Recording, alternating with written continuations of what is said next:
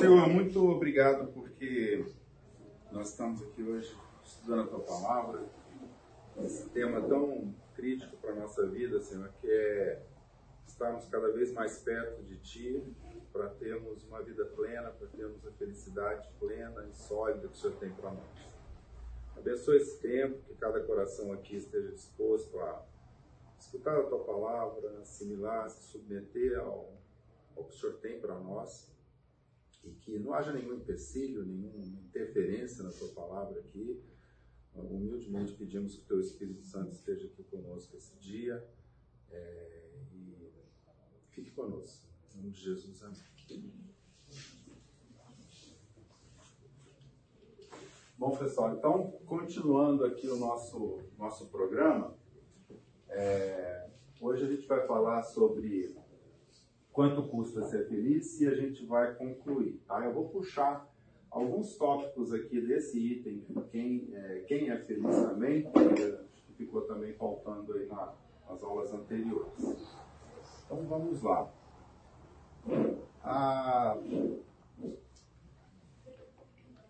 como a gente tem falado aqui, né, o, o, grande ponto que a gente traz desse curso é que Veja essa frase aqui, né? Habite em Cristo e será impossível estar em paz com o pecado. Então, quando a gente olha aí no, no, no Romanos capítulo 7, né? Esse texto que fala do, do inconformismo que a gente tem com relação à situação do pecado. Né? E a gente é, vive, a gente já falou bastante sobre isso, a gente vive essa questão de estar ainda no ambiente de pecado, a gente vive no mundo, né? a gente ainda está sujeito ao pecado, mas ao mesmo tempo a gente vive esse conflito do nosso coração, né? de sermos já entregues a Cristo, da gente ter a palavra, a gente ter o Espírito Santo nos alertando para as coisas que a gente precisa né? entender sobre o viver em Cristo, e a gente vive esse conflito. E é interessante a gente olhar algumas. É, tem um, um um comentário que o pastor Ivênio fez quando ele veio aqui há muito tempo.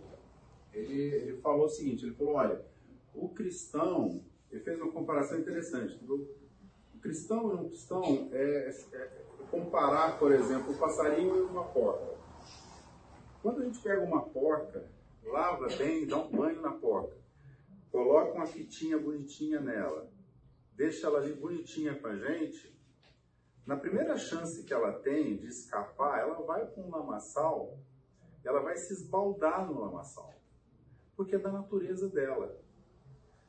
O passarinho, quando ele se suja, ele, a gente já deve ter visto isso, né?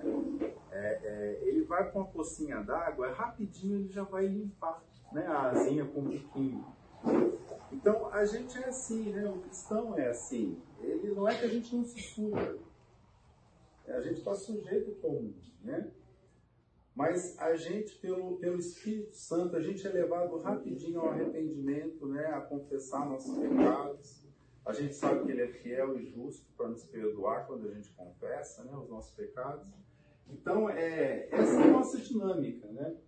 E isso é importante, pessoal, porque a cada momento que a gente é, vive né, esse, esse conflito, a gente está cada vez mais perto de Jesus. E essa proximidade de Jesus vai transformando a nossa vida para a gente realmente ter aquilo que a gente chama de felicidade plena que a gente está falando aqui. É, quando a gente vê o, o Salmo 51, né, quando Natan fala com Davi, né, ele confronta Davi com relação ao pecado, é, a, gente, a gente vê nesse salmo o clamor de Davi, né, é, dizendo que, é, ele confessando o pecado, dizendo: Olha, eu, eu pequei, Senhor, eu mereço a sua punição. Mas ele fala também, né, no, no, versículo 10: Cria em mim um coração puro, ó Deus, e renova dentro de mim um espírito estável. Não me expulse da tua presença, nem tires de mim o teu Santo Espírito. Eu acho que a coisa mais forte que acontece aqui nesse processo, gente, é quando a gente se sente longe do Senhor por causa do nosso pecado. Acho que esse é o sentimento mais forte que Davi tem aqui. Ele se sente assim, puxa vida, eu preciso, né? como ele fala aqui, né? Não me expulses da tua presença. Esse é o nosso clamor de voltar ao Senhor, né? Confessar nossos pecados e, e viver esse, esse ciclo. Né? Ah, pensando um pouquinho sobre isso, né? De uma maneira mais visual aqui, o que, que acontece nesse ciclo? E a gente vive, né? A gente, enquanto a gente estiver aqui na Terra, a gente vai viver esse ciclo aqui que eu vou mostrar para vocês. Então, a gente peca, né? Esse é o nosso, infelizmente, é a nossa condição de pecadores. É... Quem disser que não tem pecado, aí já de cara é mentiroso, então é pecador também, né? Porque está contando uma mentira. Então, o que, que acontece? O pecado, ele nos leva a uma separação. Isso é inevitável. Né? É... E essa separação, quando a gente entende isso, né? Esses versículos aqui, Daniel 9, 8, diz assim, ó Senhor, é, nós e nossos reis, nossos líderes, nossos antepassados, estamos envergonhados porque, porque temos pecado contra ti.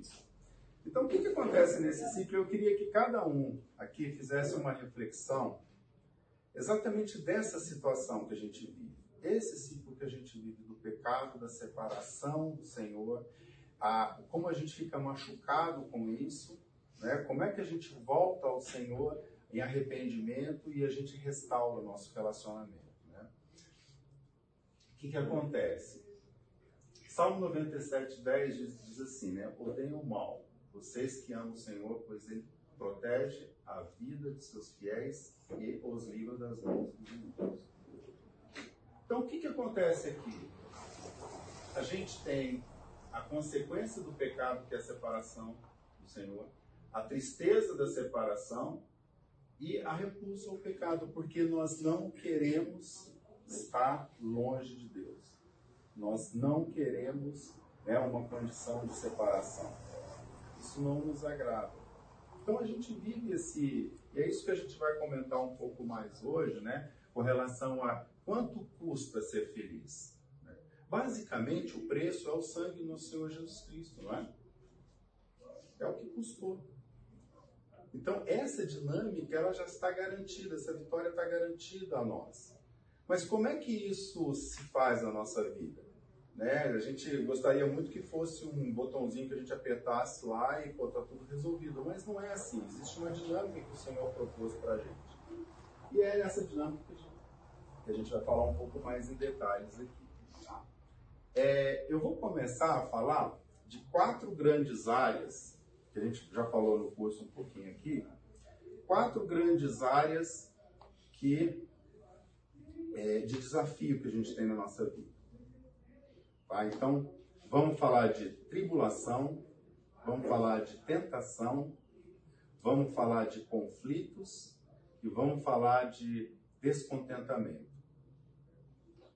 Cada um de vocês Comecem já a pensar nas situações do dia a dia, né? O que, que acontece nessas quatro áreas, que são as quatro áreas que, vamos dizer assim, né? Confrontam né? essa questão da gente ter uma vida plena, ter uma vida feliz, etc. Então, assim, eu, eu gostaria que vocês separassem também na cabeça de vocês a seguinte perspectiva. A gente está livre dessas quatro áreas? De jeito nenhum, né? Não tem como a gente se livrar disso. Agora, como é que a gente responde a isso no nosso dia a dia? Essa é a diferença que a gente pode fazer. Então, é uma questão, sim, de escolhas. A, gente existe, existe uma possibilidade da gente confrontar essas coisas de uma forma ou de outra. Né? E é isso que a gente vai entender um pouco mais aqui. Fiquem à vontade em comentar as situações que vocês tenham aí vivido. A gente tem uma, uma abertura grande aqui, uma flexibilidade para a gente conversar bastante sobre isso. Então vamos lá. Eu vou começar com a área de tentação. E o fundo aqui que eu quero trazer para vocês é Romanos 12, que é uma consciência transformadora, que é a gente não se conformar com a situação que a gente tem de pecado, com a mente que a gente humana, né, pecadora que a gente tem. Então a gente se transformar através da, das decisões que a gente toma né, guiados pelo Espírito Santo, a gente já falou bastante disso aqui, né, transformar a nossa rotina pelas decisões que a gente toma pelo Espírito Santo. O Espírito Santo a todo momento ele bate a nossa porta, né, ele cutuca a nossa cabeça e fala assim, olha, é por aqui. Eu tive uma conversa muito longa com, com o meu filho ontem à noite sobre isso e eu expliquei para ele, falei, olha, é, você não eu não consigo te colocar numa bolha, né, é, e preservar você de tudo que acontece no mundo. Não consigo nem estar tá certo isso. Mas assim, eu queria muito que você se atentasse aos sinais do Espírito Santo. É, aquela luzinha amarela, vermelha que aparece no nosso painel, né, quando alguma coisa está errada. E a gente atentar para isso e orar e, e, e realmente é, é, meditar sobre a palavra no sentido de qual o direcionamento que Deus tem para essas situações. Então, uma situação terrível que a gente não está livre é a área de tentações. Não tem jeito. A gente vive com as tentações. E a gente pode escolher entre submissão e desobediência. Né? Basicamente, eu vou traçar dois caminhos aqui, gente, tá? O primeiro caminho é um caminho de irracionalidade, é insensatez humana, tá? Em resposta às tentações. É, e basicamente, aqui eu gosto muito desse trecho aqui de, de, Tiago 4, 6, 10, que fala, né? Limpai, limpai as mãos, pecadores, e de duplo ânimo, purificai os corações. Senti as vossas misérias, lamentai e chorai. Converta-se o vosso riso em pranto e o vosso gozo em tristeza. Humilhai-vos perante o Senhor e Ele vos exaltará. Essa tristeza santa, né, que a gente sente quando a gente peca, né, isso nos leva de volta ao Senhor em arrependimento.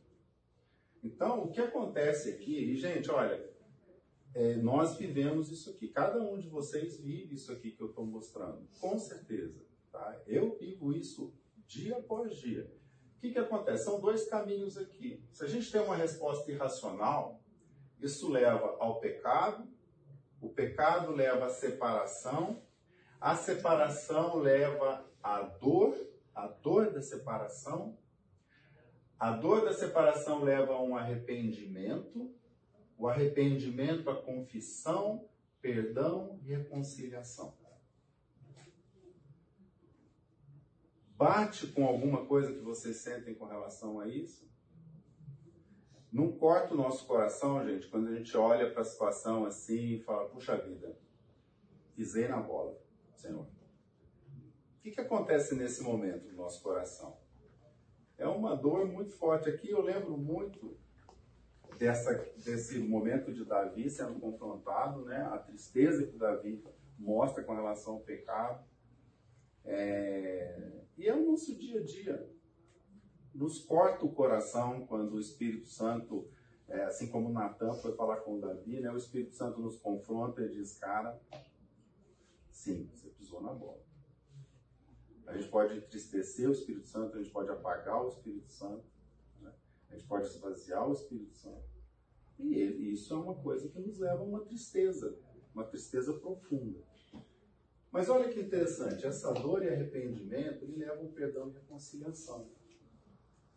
Por outro lado, se a gente tem, né, no azulzinho aqui, uma resposta, né, como diz aqui em Romanos 12, racional, né, de mente transformada, a gente tem consciência da consequência do pecado. Então isso aqui é muito prático, porque é interessante que quando a gente começa a ter as situações novamente, e a gente lembra da dor que é a separação com o Senhor, a gente começa a virar o jogo.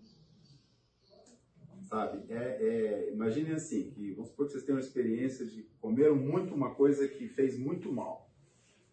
A gente vai comer de novo aquilo? A gente vai cair na mesma situação? Não. Pode até cair, porque às vezes a gente é obstinado, né? Mas quando cai de novo e você sofre toda a consequência, o que, que acontece da próxima vez? Você começa, eu vou, eu vou passar longe disso aqui porque não foi uma experiência boa.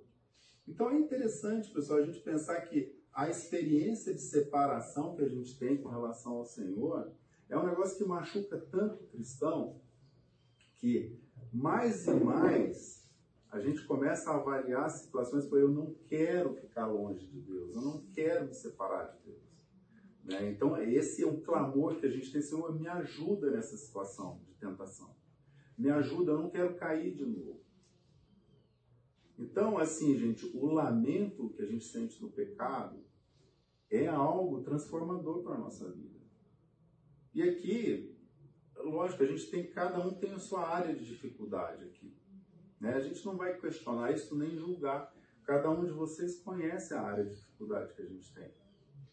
E a gente vive isso aqui no dia a dia. O cristão autêntico vive esse ciclo. Né? De alguma forma isso é claro para vocês no dia a dia ou não? Ou só eu que vivo esse ciclo? tá? Então, assim, é, é, e é interessante que na, na, na, questão das tentações, né, esses três versículos eles chamam muito atenção no aspecto de fugir. Fugir significa manter distância. Então, cada um aqui sabe a área em sua vida que deve ser mantida distância. É, eu estava conversando com meu outro filho sobre isso e comentando com ele. Falou, olha, se você... É... a gente teve uma situação muito interessante. Há muito tempo, eles eram pequenininhos, eles estavam na fazenda e tem uma cachoeira muito bonita e uma trilha para chegar na cachoeira. E quando a gente estava na trilha, o mato estava um pouco alto, né? E estava bem sujo. Mas eu queria muito ir na cachoeira com eles, né? Eles tinham uns 6, 7 anos. E no meio do caminho eu escutei o barulhinho da cascavel. E eu sabia, eu, eu sempre fui muito, né, fazer caminhada e tal. Eu conhecia muito bem. E eu escutei o barulho e falei, é uma cascavel. Eu não sei onde é que ela tá, porque tava a trilha lá e mata dos dois lados fechando. Eu peguei os dois assim e falei, vamos voltar. Eu não vou atravessar essa trilha esse barulho aí de jeito nenhum. Aí voltamos, perdemos o passeio, né? Um dia gostoso, sol quente e tal. Eles reclamavam pra caramba, mas, cara, não vai. Então eu tava falando com eles sobre isso. Eu falei, olha, você sabe do, período, do, do perigo de uma cobra. Você vai chegar perto dela, ah, vamos cutucar lá para ver como é que ela é? Assim é o pecado na nossa vida à medida que a gente, a gente passa pelos ciclos vermelhos aqui, a gente passa várias vezes por eles, infelizmente, né? Vamos ser sinceros, a gente já começa a entender qual que é o risco, né? Da, da, da tentação, qual que é a nossa área de fraqueza, e a gente começa a, a entender que, olha, eu não quero, não quero a separação, não quero isso aqui. E a gente começa, né? A, a, viver a transformação da nossa mente com relação a isso aqui. Ok? Alguma dúvida aqui? Comentário? Tá bom.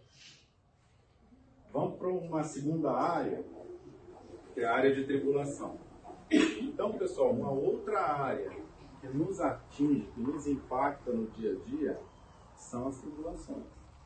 E nas tribulações, a gente também tem uma opção. Né? A gente pode encarar a tribulação com coragem, com paciência, ou a gente pode encarar a tribulação com medo, com fuga.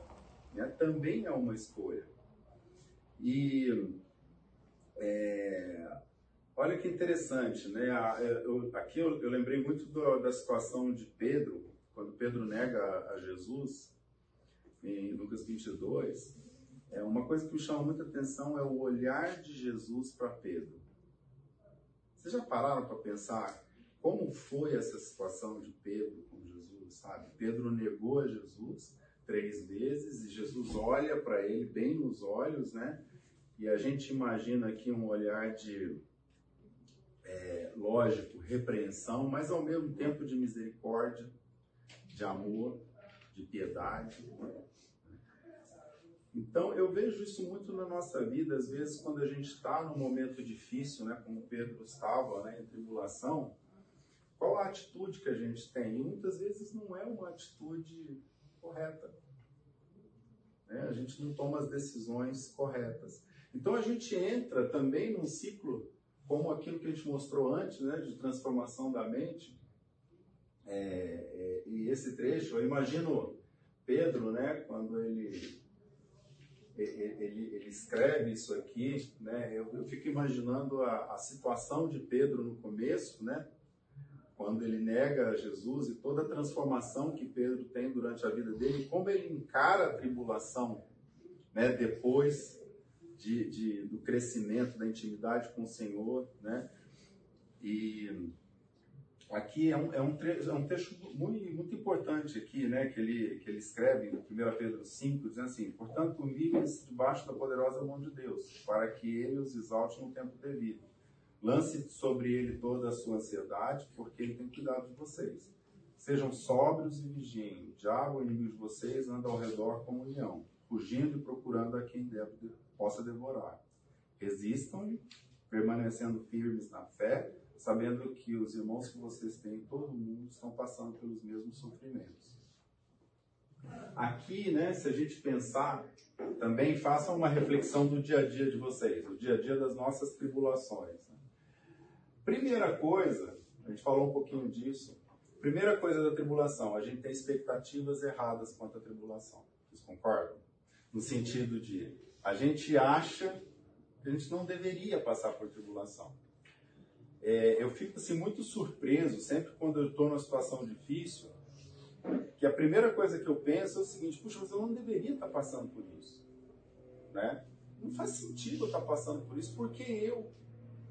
Então a gente tem essa tendência né, de ter expectativas falsas e ninguém prometeu nada pra gente que a gente vai ter, né? Como você fala, o mundo dos moranguinhos na nossa vida o tempo todo, gente. Não existe essa promessa. Pelo contrário, existe a promessa que a gente vai ter tribulação. Então, a, a, a, a insensatez nossa começa no sentido de ter expectativas erradas. A gente fica surpreso quando a gente está em tribulação. É, não deveria. Aqui a gente vai viver tribulação.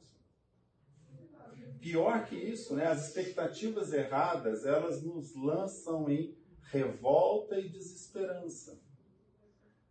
Por que, que isso está acontecendo comigo? Por que eu?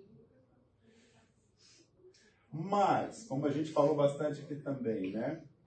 Lamentações 3 diz que, puxa, traz a memória o que pode dar esperança. Então, na hora que a gente está lá no olho do furacão, que a gente se perde, a gente está focando no problema, né? a gente não tem esperança, a gente pergunta toda hora por que, que isso está acontecendo comigo? Não deveria estar tá acontecendo comigo. Por que, que eu estou passando por isso? A palavra de Deus nos traz que pode nos dar esperança. Então a gente começa a mudar o foco, né? A gente cai a ficha e a gente tem noção do nosso pecado no sentido de não confiarmos em Deus totalmente aqui. Nesse momento a gente também é, confessa nossos pecados, pede perdão, Ele é fiel e justo para nos perdoar, existe uma reconciliação. Vocês vivem esse ciclo aqui também bastante, não vivem? É, e às vezes eu fico impressionado como eu queria que a ficha caísse mais rápido, sabe, para mim. Às vezes eu perco, eu acho que eu ainda perco muito tempo remoendo a situação e dizendo, por que, que eu estou passando por isso? Deveria ser algo que eu entendo que eu deveria chegar aqui mais rapidamente nesse traz a memória que me pode dar esperança. Que, que acontece? Isso aqui, gente, é aprendizado para a gente também. É um aprendizado que o Senhor tem para nós, tem guardado para nós. E com isso, é, a gente passa por esse ciclo e a renovação da nossa mente nos, né, nos leva a uma alternativa diferente. Essa alternativa diferente é expectativas realistas a gente se preparar para as tribulações. Isso é tão importante. Gente. O que a gente tem falado muito aqui é sobre ser feliz, não porque a gente vai apertar um botãozinho nas nossas emoções e tudo vai ser uma maravilha. Mas que coisa boa que é a gente poder se preparar para enfrentar as situações. Né? Como a gente viu aqui, se preparar para enfrentar as tentações se preparar para enfrentar as tribulações que eles com certeza vão vir. É, na coinonia eu falei um negócio uma vez que um cara depois de muito tempo veio, veio, veio conversar comigo. Falei, cara, você me assustou quando você falou aquilo. Mas eu vejo cada vez mais que é uma realidade. Eu falei para eles assim, falei, olha, a gente está em uma rota de colisão com a tribulação. A gente está uma, em uma rota de colisão com os problemas. Não tem como a gente mudar o roteiro da coisa. Né? E quando a gente se prepara com expectativas realistas, a gente encara a coisa já preparada. Uma coisa né, é a gente ser atropelado pela situação, a gente ser envolvido naquilo, a gente se perder naquilo, tá no olho do furacão e não, não, não vê alternativa, se lembrar, né, pela graça de Deus, o Espírito Santo, trazer à memória o que pode nos dar esperança, a gente confessar o nosso pecado, o distanciamento e voltar. Mas que bom seria se a gente pudesse já enfrentar a tribulação com mais força, com o Espírito cheio do Espírito Santo, sabendo o seguinte: olha, isso é realidade para mim, vai acontecer. Então, o que, que eu posso fazer nessa situação? Né? A palavra fala, olha, não só isso, mas também nos gloriamos das, das, tribulações, porque sabemos que a tribulação produz perseverança, perseverança, o caráter aprovado, o caráter aprovado, esperança, como ensino. Então, essa tribulação, ela tem um, um, um fundamento né, de, de, de, amadurecimento de cristão, de, de, de amadurecimento cristão, de preparação que a gente tem né, para a nossa vida, para testemunho principalmente, sabe? Tribulação e a nossa experiência, né? A nossa perseverança é uma tremenda ferramenta de testemunho que a gente pode dar para as outras pessoas. Porque pode ser que num determinado momento você esteja na tribulação, outro tem uma pessoa do teu lado que está na tribulação. E você poder dar a ela esperança, poder fazer essa, essa ficha cair né, nessa outra pessoa aqui embaixo é poderosíssimo. Então a gente vive isso no nosso dia a dia. Então tudo isso que a gente está falando aqui, pessoal, é muito assim, nos prepararmos, sabe? Estarmos firmes e nos prepararmos. Para que essa felicidade que a gente está falando bastante aqui não seja algo superficial, mas seja algo bem concreto naquilo que a gente está firmado no Espírito Santo. Amém? Vamos lá. Terceiro, terceira área que eu queria comentar com vocês é sobre conflitos. Então, parem para pensar o seguinte, olha, a gente vive tentações, a gente passa por tribulações e a gente tem dificuldade nessas duas áreas. Terceira área é conflitos. Dá para evitar conflito, pessoal? De jeito nenhum. Então é, é, é, interessante a gente ver isso aqui, né? Que quanta coisa pode acontecer na nossa vida, né? Que faz a gente dar as escorregadas, né? Faz com que a gente tenha aí as, os desafios. Né? Quanta coisa. Eu tentei resumir nessas quatro áreas, não sei, de repente vocês podem até comentar sobre alguma coisa a mais aí. Mas eu acredito que muitas coisas que a gente passa no dia a dia. Você falou de medo, medo gera ansiedade, né? Sim.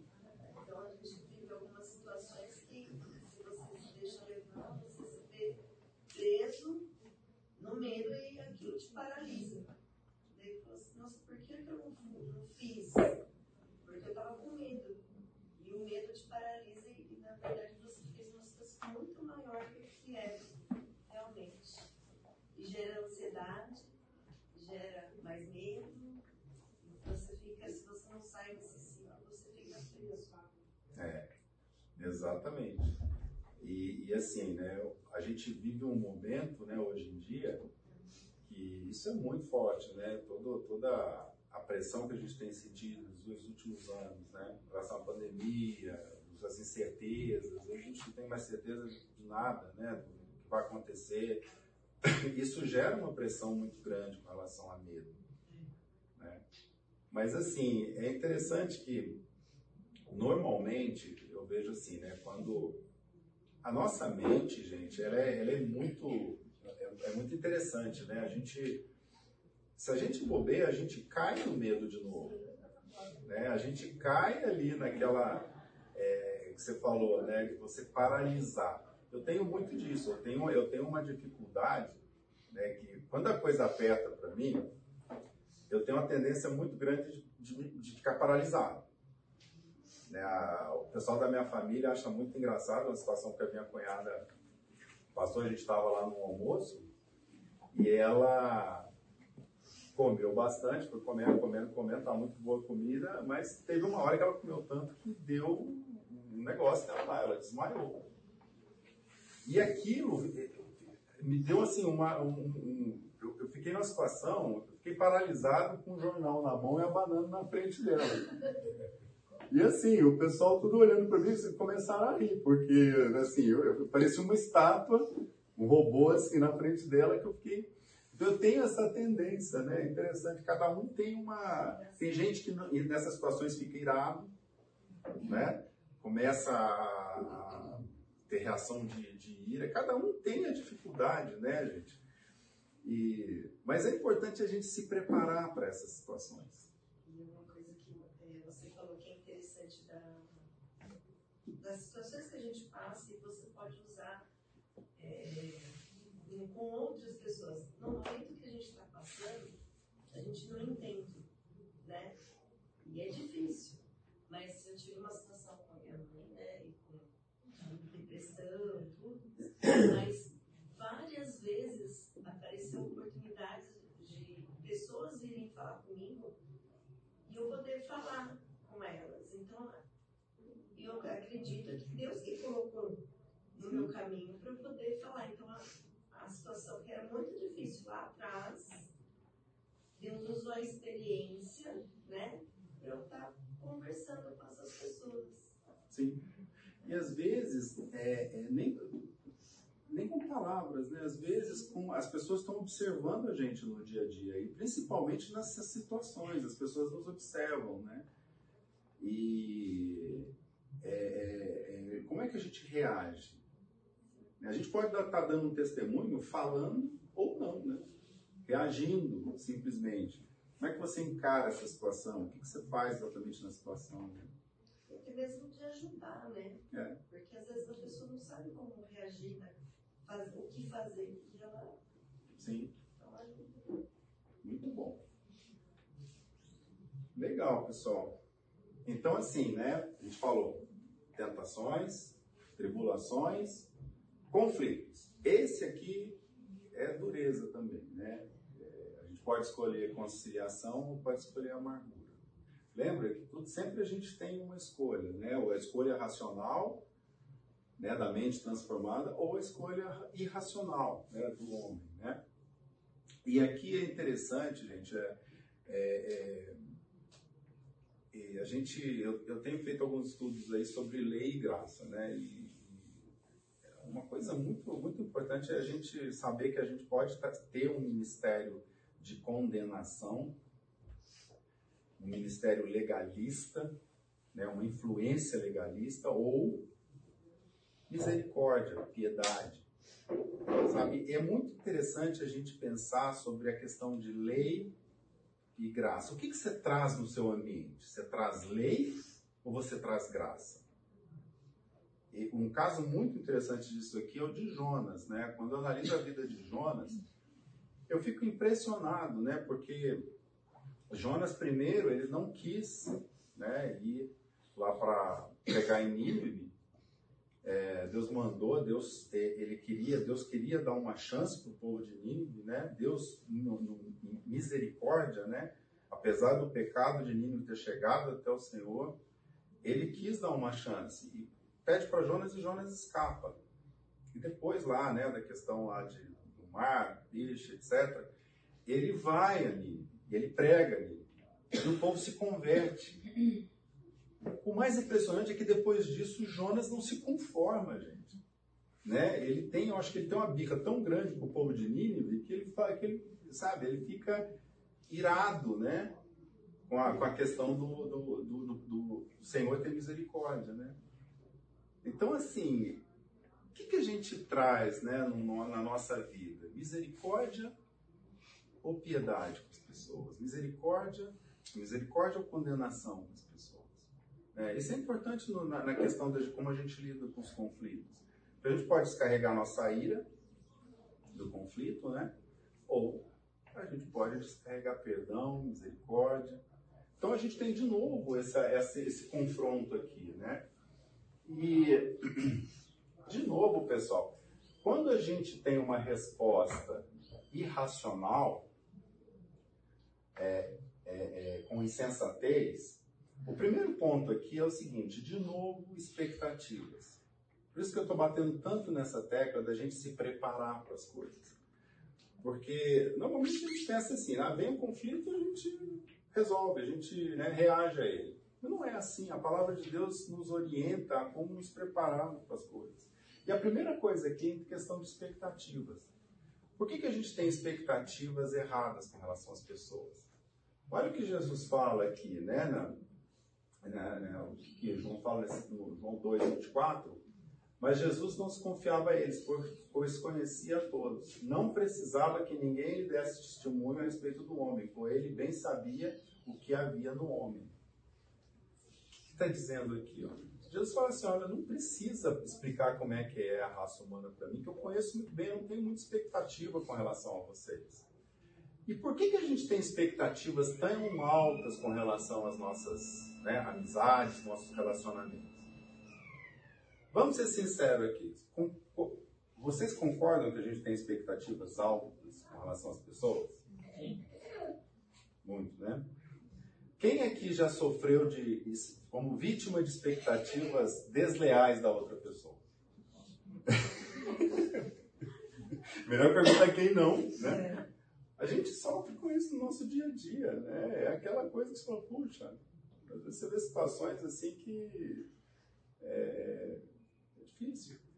Então, assim, olha que legal. Uma maneira da gente se preparar com relação a isso é expectativas. Agora, a gente tem expectativas altíssimas né, com relação às pessoas. Essas expectativas nos levam a julgamento e condenação das pessoas. Julgamento e condenação pecado, e a gente, com esse pecado, a gente passa de novo com que? Separação. A gente entristece o Espírito Santo, a gente apaga o Espírito Santo. É...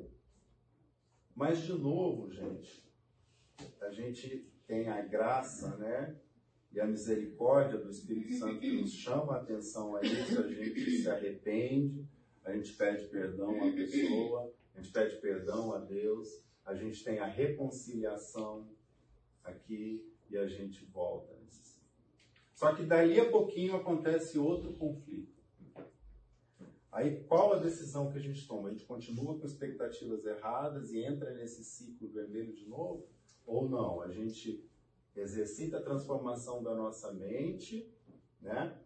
E tá aqui, né, Mateus 18, se o seu irmão pecar contra ti, vai, é só com ele, mostre o erro. Se ele ouvir, você ganhou seu irmão.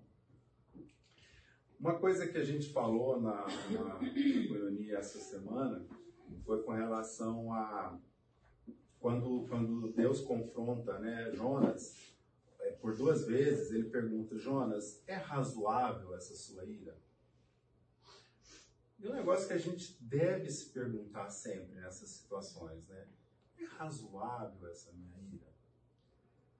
Ela pode ser razoável sim, gente. A Bíblia nos ensina que a gente deve confrontar o pecado. Ela pode ser razoável. E acho que por isso que Deus pergunta isso, é uma pergunta didática para a gente, né? Numa situação de. A gente não pode encobrir o pecado, a gente não pode se compactuar com o pecado. Então, existe uma ira santa? Sim, existe uma ira santa.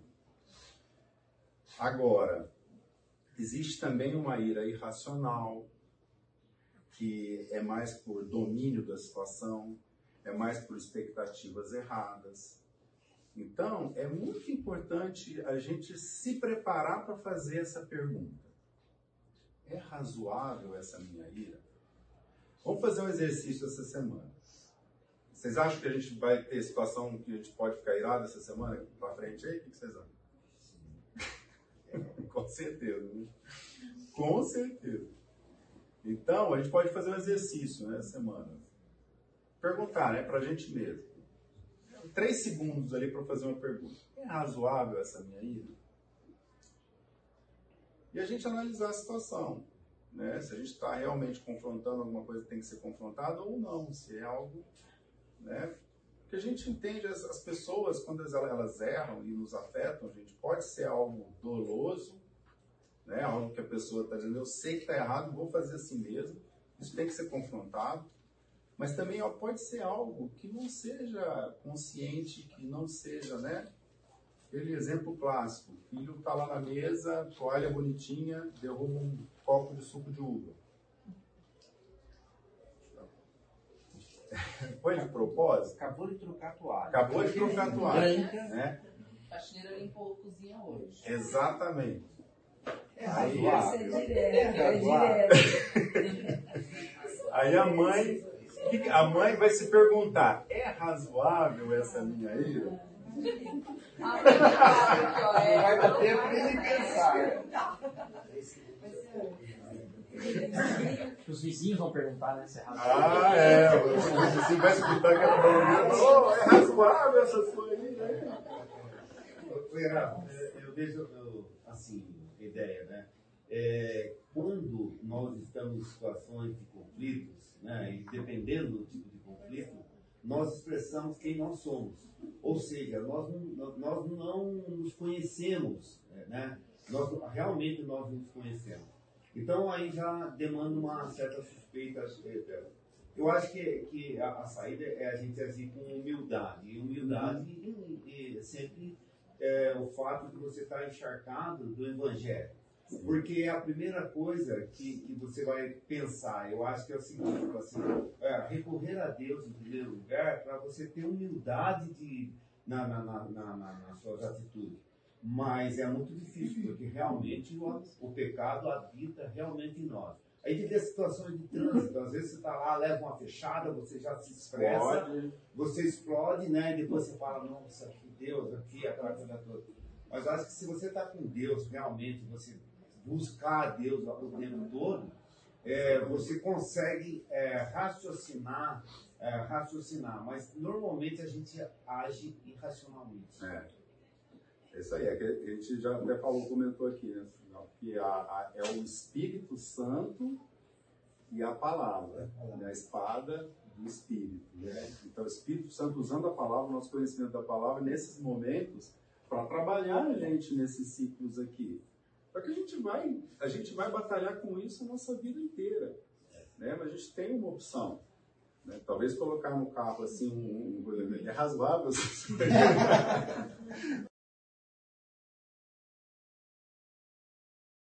Só para fechar esse ponto aqui do essa área de conflitos, é, um conceito então que eu queria é, comentar aqui com vocês é como é que a gente se prepara então, né? Como é que a gente se prepara, com, principalmente com relação a essas questões aqui de expectativa. E aqui tem um, um conceito que é interessante para a gente refletir um pouco, que é o conceito de perdão proativo. Vamos pensar um pouco nisso. Quando a gente pensa em perdão, a gente sempre associa a alguma coisa reativa. Faz sentido para vocês? Né? Mas o que a gente está falando aqui é mais do que isso. É um perdão proativo. O perdão proativo, no sentido da gente entender o que está aqui em João 2 e a gente gerenciar nossas expectativas. O perdão proativo, basicamente, é tolerância. É, a gente exercitar a tolerância no nosso dia a dia. Sei que é difícil, né? a gente tem uma tendência muito grande de, de explodir, tem pessoas que lidam melhor com isso, Assim, eu, eu, eu, isso aqui existe um pêndulo, né? Um pêndulo entre a ira santa e a ira pecaminosa. E eu, eu, assim, eu tenho uma série de problemas em várias áreas, tá? Dificuldades que a gente está falando aqui, eu tenho dificuldades em várias áreas. Mas, assim, ira é um negócio que eu, eu tenho, assim, eu, eu, sou mais calmo, eu, eu tenho uma certa facilidade para lidar com isso. Só que tem o seguinte, eu não tenho facilidade para lidar com a ira santa. Às vezes, quando eu tenho que confrontar, as pessoas não me confrontam. Eu quero botar pano quente, sabe aquela história? Eu não quero causar um incômodo na situação. Então, muitas vezes, passa né, a, a situação e eu pequei. Vocês concordam? É pecado. Você não confrontar a situação quando deve ser confrontada é pecado também, gente. Então, cada um de nós aqui tem, né, é, esse pêndulo é interessante, cada um de nós tem uma tendência aqui para um lado, para o outro. Agora, a questão que a gente está falando aqui, como é que a gente trabalha esse negócio né, no nosso espírito para que a gente ou comece a confrontar mais as coisas ou trabalhe com a nossa ira pecaminosa, que às vezes é, nos, nos atormenta aqui. Né? Então, essa seria a terceira área. Lembra? Tentações, tribulações, conflitos. Como a gente tem desafios na nossa vida, né, pessoal? No dia a dia. A quarta área aqui, vamos dizer o seguinte: nenhuma tribulação, você está aí tranquilo, né? Está numa fase boa, se sente forte, né? Se sente, é, como fala lá em, em 1 Coríntios 10, né? Se sente ali todo poderoso em pé, acha que está em pé, acha que nada te atinge, é, não tem conflito, não tem tribulação, mas aí você se depara com isso aqui, descontentamento. Sabe quando está tudo correndo bem, está tudo legal, mas inexplicavelmente você não está legal. Acontece isso com vocês também de vez em quando? E isso é muito curioso, né? A nossa cabeça é muito, é muito assim interessante como a gente lida com essas coisas em tantas situações diferentes, né? E é uma área também para a gente conversar um pouquinho sobre escolhas que a gente toma com relação a murmuração ou gratidão. É, a... Um dia me falaram, eu nem lembro mais o que foi, mas perguntaram numa escola bíblica para a criançada, né, o, a, os, os, os, antônimos, né, o, o contrário das coisas. E aí perguntaram para uma menina o contrário de adoração. Todo mundo ficou quieto, né, na hora. E aí uma menina levantou a mão, murmuração. Olha que interessante, né? Na cabeça de uma criança, qual que é o contrário de adoração? Murmuração. Faz todo sentido. E a gente lida com isso aqui. Mas, de novo, quais são nossas escolhas, né? A nossa escolha irracional é um vazio interior, né? Se a gente, a gente deixar com que a gente alimente esse vazio interior, e o foco no que nos falta. É, aqui tem alguns textos muito interessantes, né? Esse do Salmo 78, é, não guardaram a aliança de Deus e se recusaram a viver de acordo com a sua lei. Esqueceram o que ele tinha feito, as maravilhas que eles haviam mostrado. Salmo 78. O que mais me chama a atenção quando eu estou nessa situação aqui, pessoal, é como eu me esqueço das maravilhas que Deus tem feito na minha vida sabe? Como isso não é, nesse momento, para mim, não é algo assim que está tão, né? É, é, interessante também no Salmo 73, né, da, da, família de Asaf, ele falando que tive inveja dos ímpios, né? Puxa, o cara tá tudo lá numa boa, né? Será que compensa a minha vida com Deus, né? Será que... E ele fala no final que caiu a ficha quando eu entrei no santuário. Ou seja, quando eu tomei a decisão de estar na presença de Deus, de dar a voz para o Espírito Santo, a ficha caiu. De como Deus é bom e qual é o destino dos ímpios. Então, pessoal, aqui, o ciclo que a gente fala aqui, né? Vazio interior, você sabe aquela sensação de vazio interior que às vezes a gente sente? Foco na falta. Isso normalmente leva a gente a uma situação de murmuração e lamento. Às vezes você não sabe nem porquê, mas está reclamando, né? É, essa situação nos leva também a, uma, a, um impacto espiritual, nossa separação, a incompletude, a, a gente entristece o Espírito Santo nessa situação aqui, né, de murmurar, de lamentar, de não ver todo, tudo que Deus tem feito para a gente. E até um certo ponto que o Espírito Santo age, o Espírito Santo faz a ficha cair em nós, a luzinha, as luzinhas amarelas começam a aparecer no painel lá, e a gente cai na real. Puxa vida, olha o que eu estou sentindo, olha a situação que eu me envolvi aqui. Arrependimento, perdão, confessar, né? principalmente lembrar, né? lembrar de tudo que é, tudo que Deus tem feito né? por nós e como é importante a gente ser grato. Né? Reconciliação e a gente volta aqui no ciclo. O outro lado da moeda, pessoal, é uma resposta, de novo, com uma mente transformada, né? Aqui diz aqui em 1 Tessalonicenses 5, alegrem-se sempre, orem continuamente, deem graças em todas as circunstâncias, pois esta é a vontade de Deus para vocês em Cristo Jesus. A gente pode tomar uma decisão de racionalidade da mente transformada, sensatez, sensatez bíblica. E aqui eu lembro muito do daquele corinho antigo, né? Quantas bênçãos, todas muito interessante a gente ser grato, né, por olhar para trás e ver quanto Deus tem feito em nossa vida. Quanto a gente deve ser grato a Deus na nossa vida. Né? E é muito triste a gente estar tá numa situação que pô, a gente não está vivendo tribulação, a gente não está vivendo né, nenhum conflito, nada, e a gente é incapaz de dar graça a Deus. Bom, essa atitude de submissão nos leva novamente aqui a um crescimento. Agora, isso acontece continuamente. Enquanto a gente viver, a gente vai confrontar também essa situação de descontentamento, de murmuração, de gratidão. Cabe a nós, nesse ponto aqui, né, tomarmos a decisão. Falei bastante para vocês sobre a questão de alimentar. O que a gente alimenta na nossa vida, pessoal? A gente tem esse poder de decisão. A gente decide o que vai alimentar.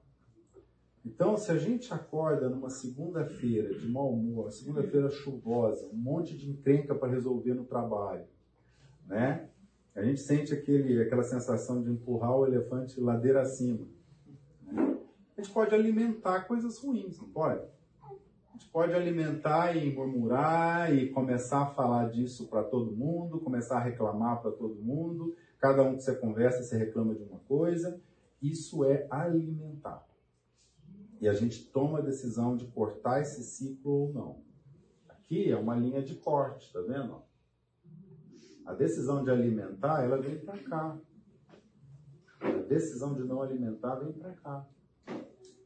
E, e nessas quatro áreas, se a gente pensar, é muito disso. Vocês concordam? Na área da tentação, o que, que acontece com a nossa mente quando a gente lida com a tentação? A gente pode cortar aquilo ou a gente pode alimentar. Vocês concordam?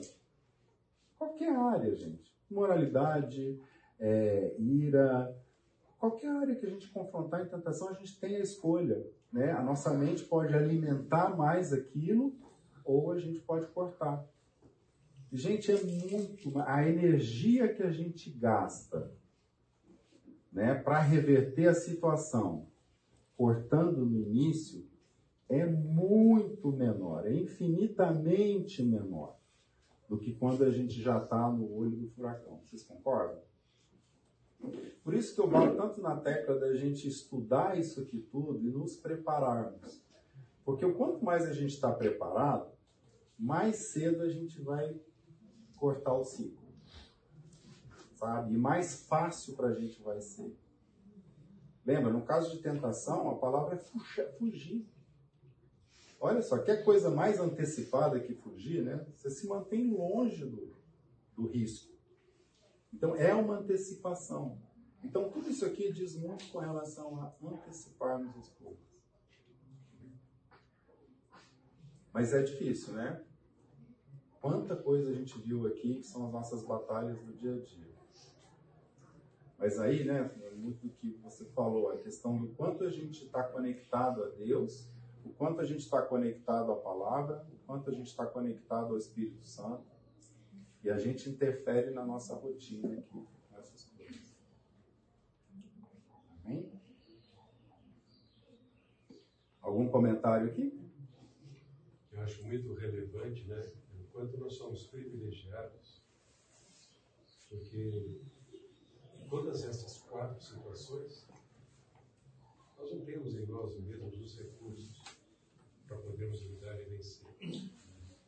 Eu lembrei daquele texto lá em Tito, capítulo 2, 11 a 13, quando Paulo fala que a mesma graça que nos salva é a graça que educa para podermos, é, delegada à impiedade e às paixões mundanas, viver uma vida piedosa. Então, é possível por causa dessa maravilhosa graça que nós temos em Cristo Jesus, sem a qual não teríamos chance. É interessante, né, Adolfo, porque é o ponto que a gente está falando aqui. Quanto custa? Esse é o tema da aula, né? Quanto custa isso? É o preço do sangue de Jesus. E, e lá em Filipenses 2 fala sobre a gente desenvolver a, a, a salvação com temor e tremor. E ele fala também que Deus executa tanto o querer quanto, né? Ele provê tanto o querer quanto o executar, quanto o efetuar.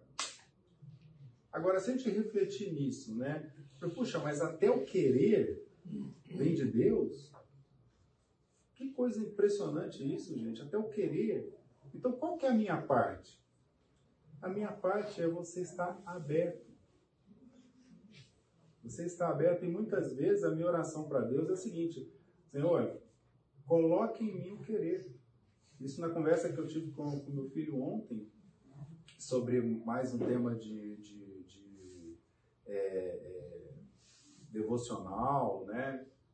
É, e época de férias é uma época que a gente fica vendo, né? Os filhos, né? às vezes a gente nota que todas as dispersões que existem, né? A dificuldade que todos têm de, de realmente ter um, ter um devocional, etc. Né? E eu falei isso para ele ontem. Eu falei, olha, você, eu não estou esperando que você morra de vontade de sentar e ter um devocional e estudar a Bíblia. Mas você pode fazer uma coisa assim, você pode encostar no seu travesseiro hoje e pedir a Deus, pedir para o Espírito Santo para que Ele te dê essa vontade.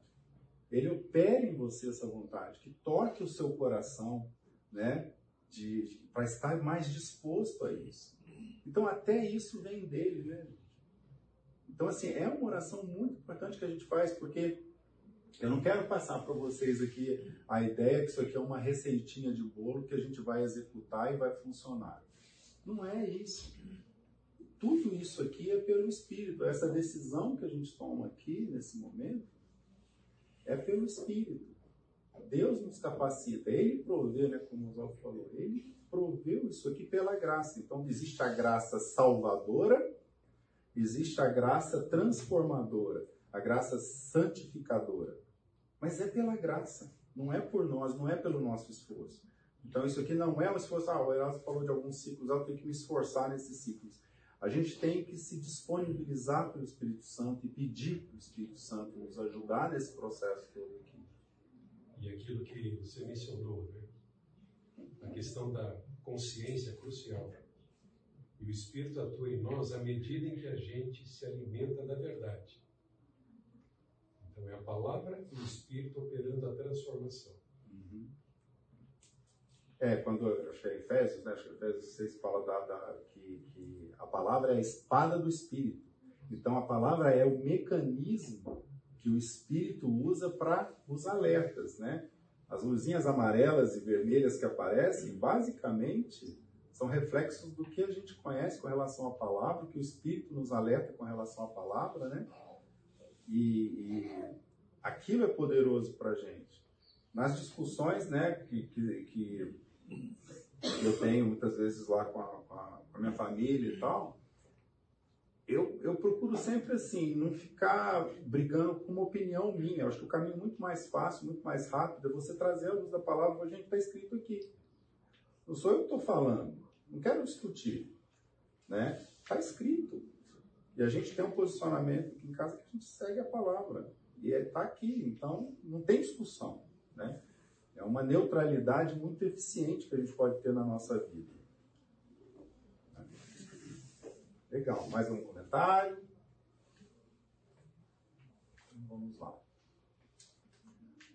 Bom, pessoal, entrando na parte aqui de, de, de conclusão, é, esse texto, eu passei por esse texto no, no texto que o Spurgeon é, comentou, refletiu, né? Eu achei muito interessante, busquei algum, alguns textos bíblicos aqui para a gente falar, e é, ele comenta um negócio muito interessante isso aqui, que ele fala o seguinte, que a cada instante na Terra, existem cristãos louvando e agradecendo ao Senhor por tudo. Por quê? Porque a Terra gira, né? tem os fusos horários. Então imagina que cada momento tem um cristão acordando para um novo dia, louvando a Deus né, agradecendo a Deus por tudo e sendo feliz por tudo que Deus tem dado. Então, muito interessante isso aí, né? E ele lista aqui algumas coisas que são muito impactantes, né? Primeiro, é, a gente tem um pai amoroso que nos deu uma coroa de eternidade. Quando é, os discípulos, né, os 70 que Jesus enviou para pregar, para expulsar demônios e tal, eles voltam e falam sempre aquela, aquela emoção toda, aquela alegria toda, né? Senhor, olha, os, os espíritos, eles, né, eles submetem, a gente cura e tal. Jesus fala para eles, Senhor, vocês estão felizes com isso? Vocês deveriam ficar mais felizes porque o nome de vocês está escrito no livro da vida. Então, gente, ter um pai amoroso, que nos deu a possibilidade de uma coroa de eternidade, né? Que nos amou de tal modo que deu seu Filho unigênito, para que a gente creia e tenha uma vida eterna. Segundo, temos Cristo como Salvador e irmão. Esse trecho em Romanos, né? Se somos filhos, então somos herdeiros, herdeiros de Deus e cordeiros em Cristo se de fato participamos dos seus sofrimentos, para que também participemos da sua glória. A gente é co-herdeiro. Então a gente tem Cristo como Salvador, que nos garantiu o acesso ao Pai, né? e temos Ele também como irmão. Terceiro ponto, temos uma casa disponível, né? uma casa ampla e acolhedora. João 14, né? Na casa de meu pai há muitos aposentos. Se não fosse assim, eu, eu lhes teria Vou preparar o lugar. João 14. Então a gente tem uma casa ampla, acolhedora, nos esperando. Temos santos como companheiros. Efésios 2 diz assim, né? Portanto, vocês já não são estrangeiros nem forasteiros, mas concidadãos dos santos e membros da família de Deus. Temos santos como companheiros. e uma coroa de eternidade com uma garantia muito especial, né? Olha esse texto que lindo, pessoal, em Hebreus 1, Hebreus 1 né? Os anjos não são todos eles espíritos ministradores enviados para servir aqueles que hão de herdar a salvação? Já pararam para pensar nisso? O papel que os anjos têm com relação aos que vão herdar a eternidade? Então, gente, quando a gente passa por isso aqui, eu queria confrontar esse, esse, essa página aqui com tudo que a gente viu até agora. Quantos motivos a gente tem para que a nossa paz, a nossa felicidade seja tirada? Lembra? Pecado, tentação, conflito, descontentamento. Por um outro lado, a gente tem razões sólidas para viver uma vida feliz. Uma vida abundante pelo relacionamento nosso com Jesus Cristo. Então que isso aqui seja uma um alerta, seja um sabe algo algo vivo em nossa cabeça, né, no dia a dia, a gente lembre disso aqui o tempo todo, para garantir que a gente possa usufruir disso. E basicamente, pessoal, o que a gente tem falado aqui é uma questão de intimidade com Deus. Através do sangue de Jesus Cristo, pela ação do Espírito Santo da Sua palavra, a gente ter acesso. Mais acesso, acesso no dia a dia. Acesso na nossa vida, em todos esses quatro momentos difíceis que a gente lida, a gente vai estar preparado né, para usufruir dessa intimidade. Então, quando a gente fala que a felicidade mora ao lado do Pai, quem mora ao lado do Pai? Jesus Cristo. Tá? Então, essa consciência que a gente está tá trabalhando aqui. Quando, eu, eu, quando a gente pensa em em oração, eu queria trazer alguns comentários para vocês com relação à oração do Pai Nosso. Tá? E é interessante a gente confrontar muita coisa que a gente viu aqui com relação ao relacionamento nosso com Deus e as situações de dificuldade que a gente vive. Né? É, então, pensando nessa oração e a nossa oração contínua para com Deus, né? o, nosso, o nosso dia a dia para com Deus em oração. Primeiro, alguns princípios que a gente tem aqui. Primeiro, um princípio de intimidade. Né? Quando ele fala aqui, Pai nosso, Pai querido, Pai amado. A gente tem acesso num nível de intimidade, né, que é mostrado aqui através do nosso Senhor Jesus Cristo. Ao mesmo tempo, a gente tem que entender que é um Deus santo. Então eu não sei explicar muito essa diferença, né? Essa, essa, como é que essas coisas ligam, mas realmente é um Deus santo, o qual a gente deve temor, mas ao mesmo tempo é um Deus íntimo, um Pai íntimo. E a gente deve é, é, usufruir dessa liberdade que a gente tem com Deus, né? Eu vejo muito assim com relação a relacionamento com os pais, né? Em meu relacionamento com meu pai, por exemplo, eu consigo ver isso aqui de uma forma clara quando eu lembro do meu relacionamento com ele. Porque eu tinha uma, um, uma intimidade muito forte com meu pai, um amor intenso, era um pai extremamente bondoso, mas também eu tinha um profundo respeito por ele. Um respeito por tudo que ele tinha feito por mim, que ele tinha provido para minha vida. Então, quando a gente pensa no relacionamento com os nossos pais aqui, acho que nos ajuda a entender um pouquinho dessa dinâmica de, ao mesmo tempo, ser um Deus santo, separado, grandioso, que a gente deve temor, e ao mesmo tempo intimidade. Essa é a nossa oração para ele. Tem também um componente aqui, gente, muito forte de submissão. Né? A gente entender primeiro a vontade dele, né? É, em todas as situações, por exemplo, na tribulação, entender que a gente está sujeito à vontade dele, ele tem um plano para a gente. E confiar nisso. Né? Os nossos cabelos são contados. Então a gente confiar em Deus no, que a gente faz. É, outro ponto que a gente falou também aqui é sobre dependência. A gente ter. É, e aqui é um, um, uma dependência no sentido de é, diário. Né? Quando fala o pão de cada dia, é uma dependência diária. É todos os dias a gente saber que a gente vai acordar no mundo com desafios nas quatro áreas que a gente viu e a gente vai depender de Deus para aquele dia. O que, que Deus tem para mim naquele dia? Puxa, que bom seria que a gente pudesse ter um suprimento para três meses, né, para a gente enfrentar essas quatro situações. Mas não é assim que acontece acho que pelo próprio propósito de Deus fazer com que a gente tenha contato íntimo com Ele diariamente, continuamente, Ele dá a provisão para a gente daquele dia. É, lidar também com a questão de misericórdia, né, no nosso relacionamento íntimo com Deus. E fidelidade.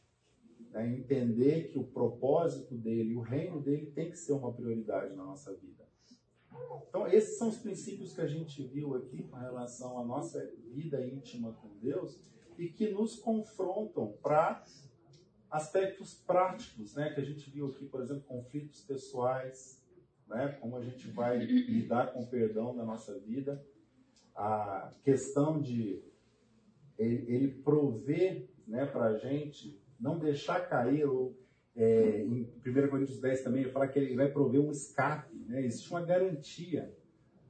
Né? Se a gente se coloca em submissão, mantendo distância, o que não é bom para a gente, Deus é misericordioso e fiel para prover também um escape. Né? Ele nos ajuda nesse processo. Nas tribulações que a gente falou também, né? É, é livrar-nos aí do, das nossas dificuldades ou fazer passar pelas dificuldades de uma maneira conforme Ele quer aí para a nossa vida.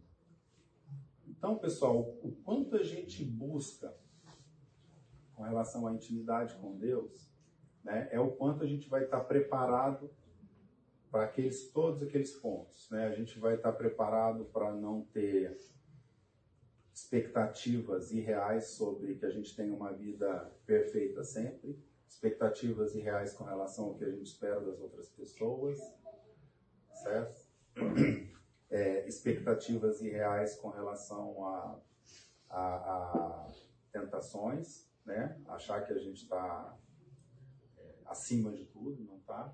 Então isso aqui tudo é é para a gente lembrar do quanto a gente pode se antecipar com relação a tudo que a gente viu aqui pela graça de Deus. E uma coisa que a gente, é, para refletir um pouco, né? É, a felicidade então é estar perto de Jesus Cristo. E qual a característica de Cristo nos alegra hoje? Uma das coisas que eu, que eu gosto muito nos textos lá do Spurgeon é é a ênfase que ele dá para a intimidade amorosa com Cristo. Sabe? Cristo pleno na nossa vida, com um relacionamento amoroso, apaixonado. Né? Ele usa muito alguns textos de cantares, né? E foi uma coisa que marcou muito a, a minha vida, sabe? Eu, eu, eu, eu passei a, primeiro, olhar Cristo em muitos aspectos da minha vida que eu não olhava, sabe? Ter um relacionamento, um acesso com Ele de amor profundo e intimidade, né? Dar graças a Ele, né? Entender o, trabalho da cruz, né? Entender o sofrimento da cruz de uma forma diferente, entender por trás do sofrimento da cruz a paixão dele, né? a paixão de Cristo por nós. E isso é cativante, gente. É algo que a gente tem, tem que despertar existe Cristo está disponível para a gente num nível de relacionamento que muitas vezes a gente não tem noção, sabe? Se aproximar mais dele, viver esse amor intenso por Jesus Cristo, é algo que transforma a nossa vida em tudo que a gente falou aqui. É a chave, né? é a base, é o começo para tudo que a gente viu aqui. Então, assim, os muitos aspectos de Cristo né, que a gente consegue, começa a ver, né, ele como rei, ele como profeta, é, trazendo a, a, a, mensagem do Pai para a gente, é, ele como sacerdote nos propiciando acesso a Deus, é, ele como justo juiz, ao mesmo tempo ele sendo juiz, advogado e réu no nosso lugar. Né? É uma coisa muito interessante a gente pensar nisso. Jesus Cristo é juiz, é advogado e é réu no nosso lugar. Que coisa fabulosa a gente, a gente pensar sobre isso. Então, assim, qual a característica de Cristo nos alegra hoje? Eu acho que é um ponto para a gente refletir, sabe? Que talvez possa ser um, um marco aí para a nossa vida. É, começar a ter um relacionamento mais íntimo com Jesus Cristo. E se você tem alguma dificuldade com isso, gente, de novo, é pedir para Ele sabe? Jesus me mostra como eu posso ser mais íntimo. Sabe? Se revela na minha vida não só em períodos esporádicos, mas assim, eu quero te ver a todo momento na minha vida. Eu quero experimentar um relacionamento contigo intenso em todos os momentos da minha vida. É uma oração que a gente pode fazer para ele, gente, e ele vai atender essa oração. Enfim, né? Ele, como nosso bom pastor, e que dá a vida pelas suas ovelhas. Então, pessoal, é, para fechar, é, tem um, uma dinâmica né, e, e, que Deus nos revela, e às vezes a gente escuta muito, ah, Deus falou comigo isso, Deus falou comigo aquilo, né? De maneira, às vezes eu fico até assustado como as pessoas falam isso. Né? Deus se revelou para a gente um canal que Ele escolheu. Ele determinou como ele iria revelar a, a, nós. E não nós determinamos como ele vai se revelar para a gente. Às vezes a gente pode cair, pessoas caem nesse erro, determinar como que Deus vai se revelar para ela. Isso não existe. Deus é que determina essas coisas. E Deus determinou o seguinte: o elo dele conosco foi através de Jesus Cristo. Esse é o primeiro ponto. Né? Em Hebreus, esse texto de Hebreus fala o seguinte: havendo Deus antigamente falado muitas vezes, de muitas maneiras, aos, aos pais, pelos profetas, a nós falou-nos nesses últimos dias pelo Filho. O canal de Deus para a humanidade passou a ser feito pelo Filho. Então esse é o canal, é o elo que a gente tem com Deus, através de Jesus Cristo. Além disso, Jesus, em João 14, ele fala né, que ele estaria indo ao Pai e é, para que o Consolador pudesse vir, o Espírito Santo pudesse vir. Então, o segundo ponto que a gente tem que ter atenção é, como diz aqui, eu roguei ao Pai e ele vos dará o Consolador, para que fiques convosco para sempre. O Espírito da verdade que o mundo não pode receber, porque não o vê nem o conhece. Mas vós o conheceis, porque habita conosco e estará em vós. João 14, 16. Então, é Cristo como elo de ligação, Cristo enviando o Consolador, o Espírito Santo, para que esteja conosco no dia a dia, nos ajude nessas áreas todas de dificuldade, e o Espírito Santo usando a palavra de Deus, né? como diz aqui em Efésios 6, tomai também o capacete da salvação, a espada do Espírito, que é a palavra de Deus. Então, o Espírito usa a palavra de Deus. É o que a gente estudou aqui, né, nesse curso inteiro, é, é, que o, o, o, Espírito Santo ele use isso nas nossas vidas para mudar as nossas rotinas, né, que devam ser mudadas, para nos é, habilitar a tomar as decisões, a não alimentar aquilo que nos prejudica, aquilo que não nos faz bem, né, as tendências que a gente tem em todas as áreas, nos ciclos que a gente viu aqui. Ok? É isso, pessoal. Vamos fazer uma oração. Alguém tem algum comentário? Alguma coisa que queira complementar? Então vamos fazer uma oração para a gente finalizar. Pai querido, Pai Santo, obrigado por esses momentos tão ah, alegres de compartilhar a tua palavra, de refletir sobre a tua palavra, sobre o teu Santo Espírito, sobre o trabalho que Jesus Cristo fez por nós na cruz, a possibilidade de sermos íntimos, de termos essa convivência tão agradável, Senhor, contigo, com Jesus Cristo, com o Espírito Santo, com a tua palavra, que o Senhor a cada dia nos dê cada vez mais a abertura, é, a, a submissão, estarmos prontos a receber. Senhor, nos, nos cabe receber é, e aproveitar tudo que o Senhor tem para nós. Então, que o Senhor permita que o nosso coração chegue até Ti clamando, Senhor. Chegue até Ti clamando. E se for para clamar, para ter a vontade, ter a disposição, Senhor, que, que seja, que seja o, o nosso clamor. Então, abre esse canal conosco, muda nossas vidas, é, nos prepara para situações difíceis que vamos ter aí no, nos próximos dias, nos próximos meses. O Senhor esteja conosco. Senhor. Em nome de Jesus, amém. Amém.